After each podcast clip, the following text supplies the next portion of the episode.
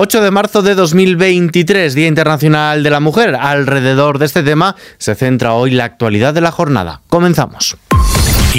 Noticias con Ismael Arranz. Un día después de que fuera imposible evitar el choque en la votación de la reforma de la ley del solo sí es sí, los socios del gobierno han intentado rebajar la tensión de sus reproches mutuos, pero se han reafirmado en sus diferencias entre llamadas a ser responsables y seguir intentando un acuerdo. Las reflexiones de los dirigentes socialistas y de Unidas Podemos sobre lo sucedido ayer se han mezclado con las llamadas hoy a reivindicar en esta jornada del 8M los derechos de las mujeres. Yolanda Díaz, vicepresidenta segunda del gobierno. Debimos haber llegado hasta aquí. Y le pediría mm, a todo el mundo que sea responsable. Yo soy vicepresidenta del Gobierno y creo que lo soy, pero insisto, eh, a la pregunta que usted me formula, todos y todas debemos de ser responsables, más que nunca, porque la gente lo está pasando muy mal y sobre todo porque hoy sería conveniente que no olvidemos que las protagonistas son las mujeres de nuestro país. Por tanto, le pido a todo el mundo responsabilidad.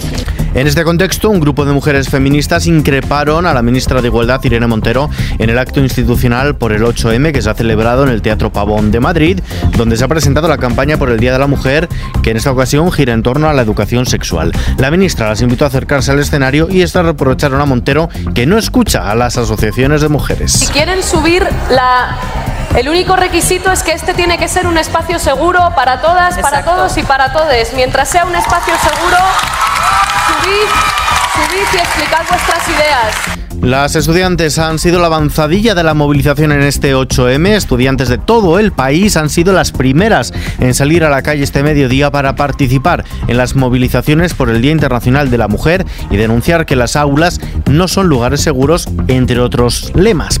Sobre este 8M, la Unión Europea elogia el talento femenino. Ha sido la comisaria europea de innovación, la búlgara María Gabriel, quien ha reivindicado el talento de las jóvenes y mujeres de todos los países de la Unión Europea en la inauguración en Bruselas de la primera cumbre europea de mujeres fundadoras este 8 de marzo, Día Internacional de la Mujer, que también nos deja otros asuntos. El Tribunal Supremo ha dado la razón a la Fiscalía a la hora de rechazar los permisos dobles monoparentales por nacimiento y cuidado de hijo, al tiempo que ha avisado de que su función es la aplicación e interpretación de la norma pero no la creación del derecho. Los magistrados de la Sala de lo Social han desestimado la petición de una madre de una familia monoparental que solicitó una prestación por el nacimiento y cuidado de su hijo adicional a la que había disfrutado.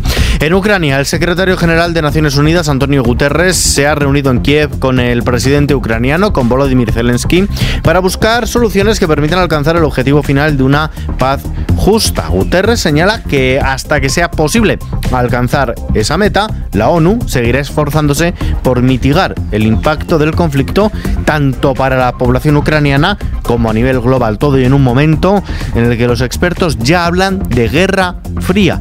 Lo ha dicho el exsecretario general de la OTAN, el español Javier Solana, quien ha analizado la tensión en el escenario internacional que deja la guerra en Ucrania, asegurando que la realidad está muy cerca, dice, en estos momentos de una posible guerra fría. Preguntado por el papel de China y su plan de paz para Ucrania, Solana ha comentado que siempre ha deseado que este país, que China, jugara un papel en la posible solución del conflicto, dada su cercana relación con Rusia.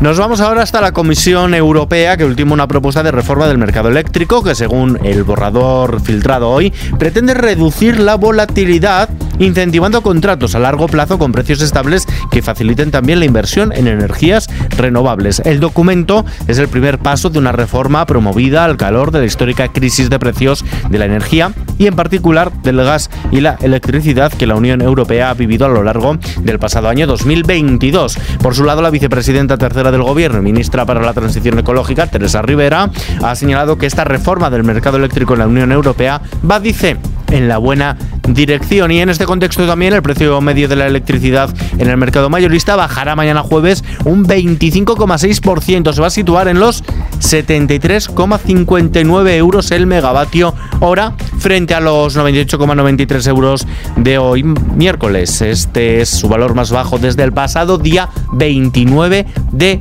enero. Y la bolsa española ha subido un 0,58%. Lo ha hecho gracias al buen comportamiento de los bancos y de Wall Street que rebota tras el descenso que sufrió ayer al constatar que las subidas de tipos de interés están lejos de tocar techo. El IBEX 35 echa el cierre en los 9.466 puntos. El euro se cambia por un dólar con 5 centavos. Vistazo ahora a la previsión del tiempo. Meteorología ha alertado de un aumento de temperaturas a partir del próximo viernes hasta situarse entre 5 y 10 grados por encima de lo habitual para esta época del año en buena parte de España, incluso por encima de los 15 grados en el caso de la vertiente mediterránea. Pero de momento, mañana, jueves, nos esperan precipitaciones en Galicia y en el sistema central. Se irán extendiendo hacia el resto de la península a lo largo del día y localmente estarán también acompañados de tormentas en Galicia, Aragón y Cataluña. Las temperaturas máximas se presentan a la baja, salvo en las islas donde tenderán a aumentar. Las mínimas se mantendrán con pocos cambios o subirán. Y terminamos.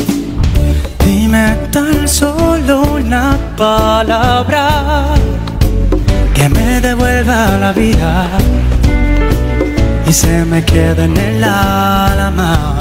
Con el orgullo aún henchido tras haber sido nombrado hijo predilecto de Andalucía hace unos días, David Bisbal ha demostrado en el primero de los conciertos en Madrid por su vigésimo aniversario en el mundo de la música que la natural inclinación por este artista al que toda España vio nacer hace dos décadas no es solo regional. Rafael, Lola Índigo, Rosa López o Raiden han sido algunos de los muchos rostros conocidos que han arropado al almeriense en la primera de las 20 noches de música que ofrece en el Teatro Albéniz de la capital, tantas como años de éxito con todas las entradas agotadas para disfrutar en un formato inusual por íntimo de esta estrella global. todo te daría, Ave María, cuánto serás mía, al mismo cielo yo te llevaría. Con esta versión acústica del Ave María de Bisbal, que interpretó en 2011 en el Teatro Real, nos despedimos por hoy. La información continúa puntual a su cita cada hora en los boletines de XFM y ampliada aquí en nuestro podcast XFM Noticias. Gustavo Luna y Jorge Galisteo bailando en el control. Un saludo de Ismael Arranz. Hasta la próxima.